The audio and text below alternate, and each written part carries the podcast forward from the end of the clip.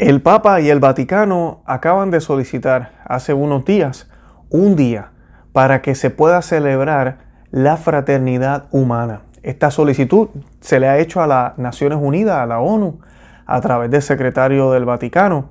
Y esta es la segunda propuesta que se hace, ya que ellos también hicieron ya el llamado para que se firme el famoso pacto de, por la educación, ese pacto eh, por la fraternidad humana que se va a estar filmando también el 14 de mayo de 2020. Así que estas son dos eh, solicitudes que ya ha hecho el Vaticano. Y es bien importante entender esto porque no es las Naciones Unidas imponiéndole al Vaticano, sino es hasta el Vaticano dejándose llevar por esta agenda y dejándole saber a ellos que ellos tienen interés y que les gustaría que se escogiera un día para celebrar la fraternidad humana. De eso vamos a estar hablando en el programa de hoy.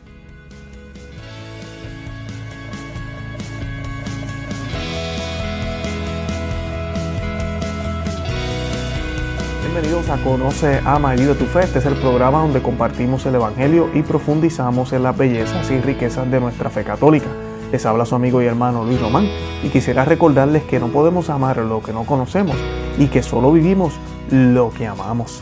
Bueno, el pasado 4 eh, de diciembre, ¿ok? Y como último signo de la importancia que el Papa Francisco atribuye a su polémica eh, eh, iniciativa interreligiosa con el Abu Dhabi, ahora se ha unido con el gran imán de la mezquita, Azar, en Egipto, Ahmed Talayeb, y, han anunciado que solicitan a las Naciones Unidas que declare el 4 de febrero, ese es el día que quieren ellos declarar ahora, como el día anual o el día eh, donde se celebre, un día, podríamos decir como si fuera un día de fiesta, un día conmemorativo para por la fraternidad humana.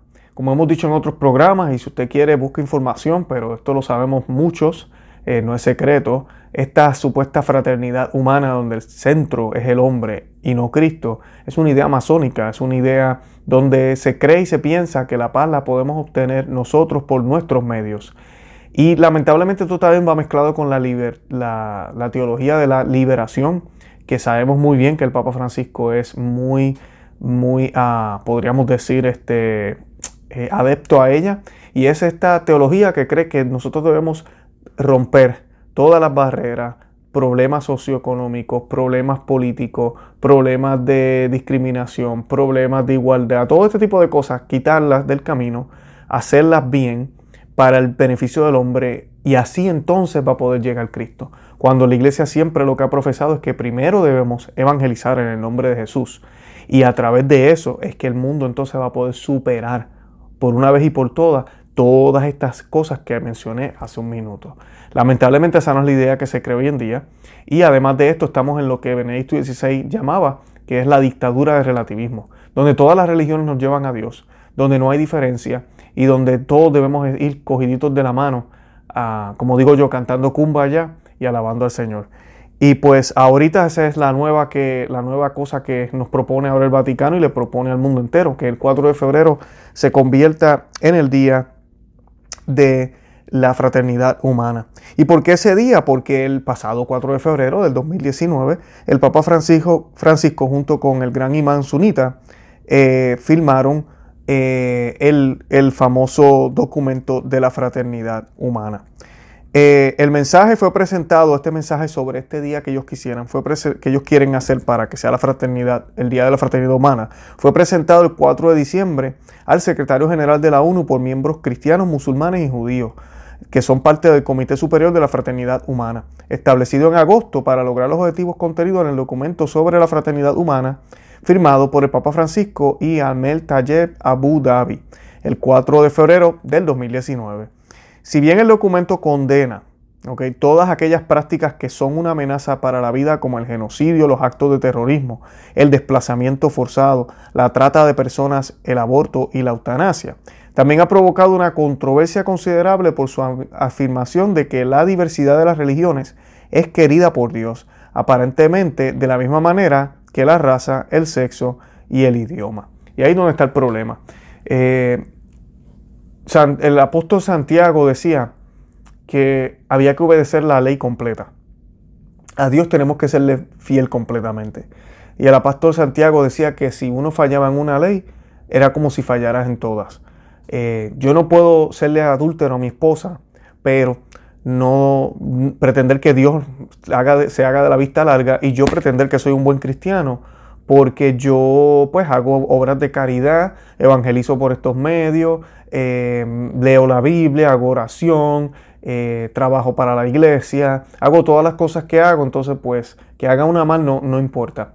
No, así no es que funciona. Entonces el problema con este documento, por ejemplo, es que sí hablará de los actos violentos, será un documento en el cual estas personas se sentaron a hablar sobre eso y sabemos que el otro lado musulmán tenemos estos problemas terroristas, evitar la violencia en nombre de la religión.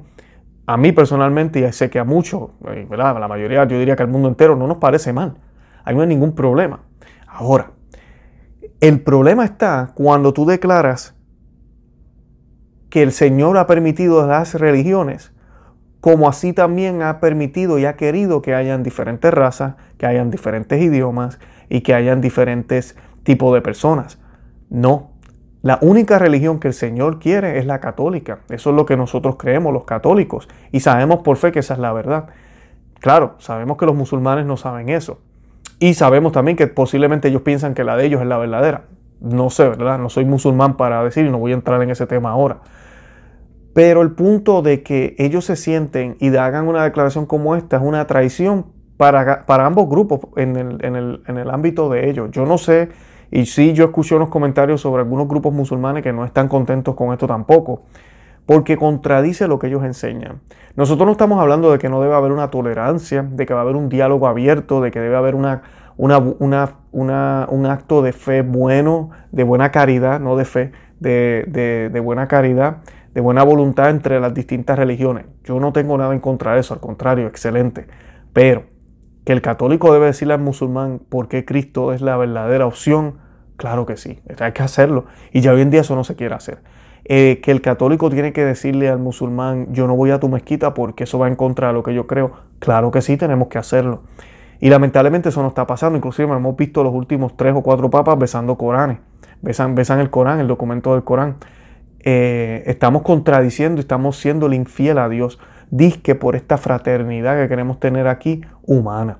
Y hay un problema con eso. Porque estamos contradiciendo lo que hizo Pablo, lo que hizo San Pablo, lo que hizo San Pedro, lo que hicieron los grandes santos que murieron mártires, que murieron torturados, lo que hicieron todos, todos, todos, todos los primeros cristianos que no, que se negaron, inclusive a echar un poquito de incienso a una estatua, a simplemente hacer algo para mantener la unidad y la paz, se negaron, porque ellos querían solo servirle a un solo Señor. Y no servirle simplemente por servirle, sino dar su vida completa por Él.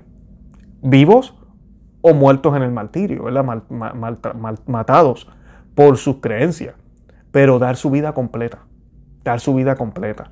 Y hoy en día ya no hay cristianos así, no los hay.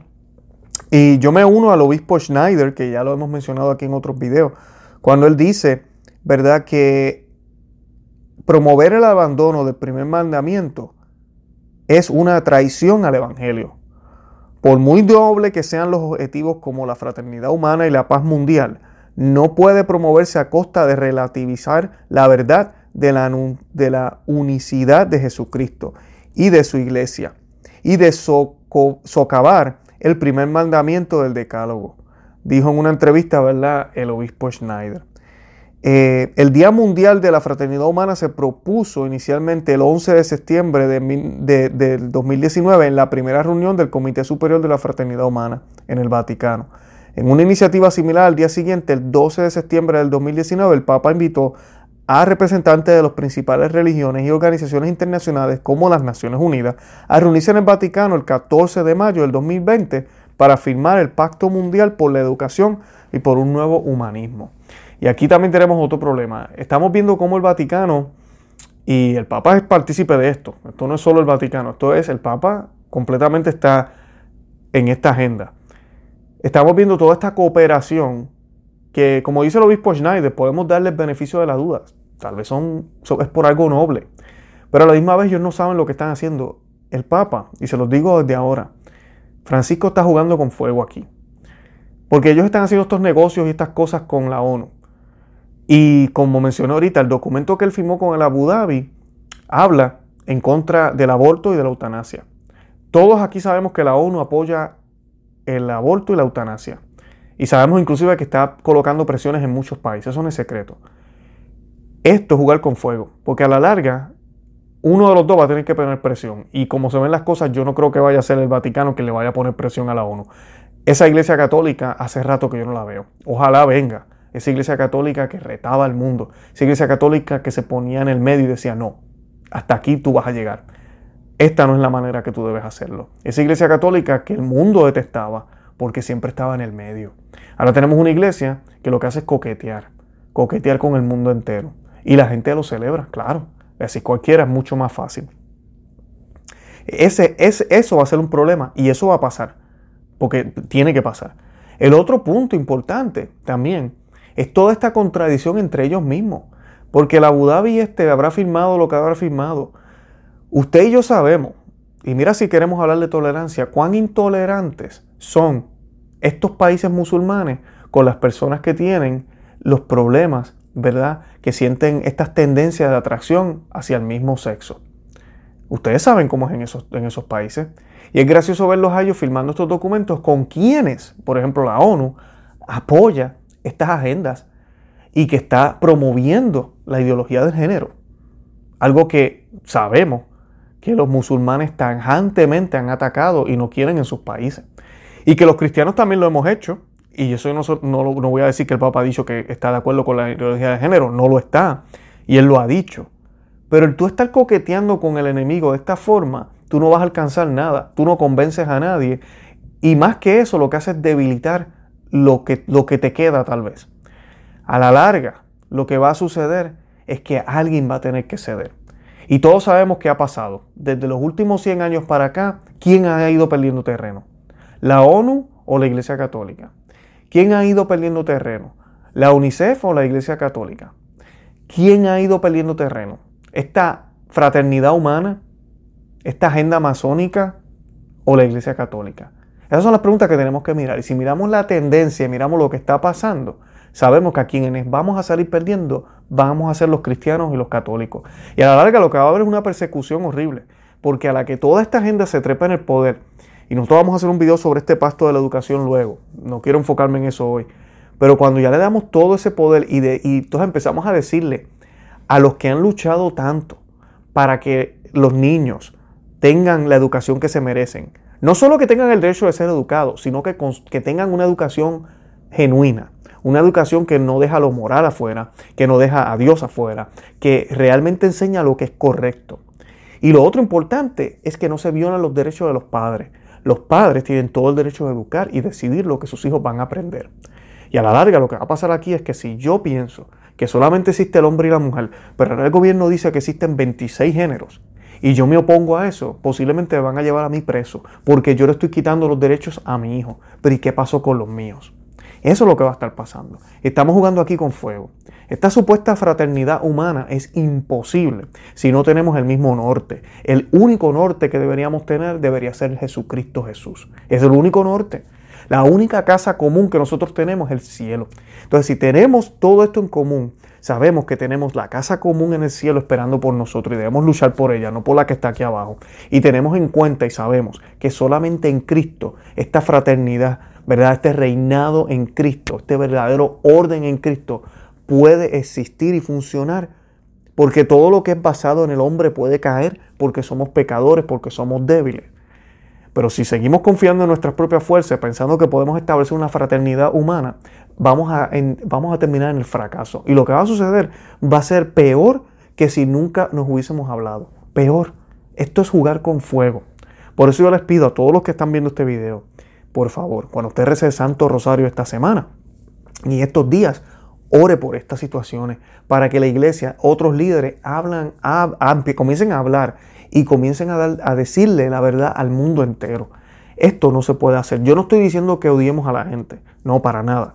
Tenemos que tener una, las vías de comunicación abiertas, claro que sí. Tenemos que ser tolerantes. El que no quiere creer, no quiere creer. Yo no puedo hacer nada al respecto. Pero yo no puedo dejar de decir que Cristo es el Señor. Yo no puedo. A mí tú no me puedes obligar a, callarme y no decir que Cristo es el Señor. No, no podemos. Y eso es lo que vamos a caer si seguimos en esta dictadura de relativismo.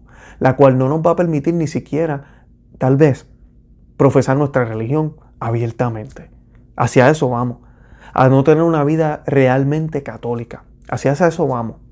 Todo por la igualdad y la supuesta fraternidad del hombre. Así que tengamos mucho, mucho cuidado y oremos a la Santísima Virgen también para que interceda por la iglesia, por nosotros, para que nos dé fuerza, para que nos mantengamos fieles a la verdad.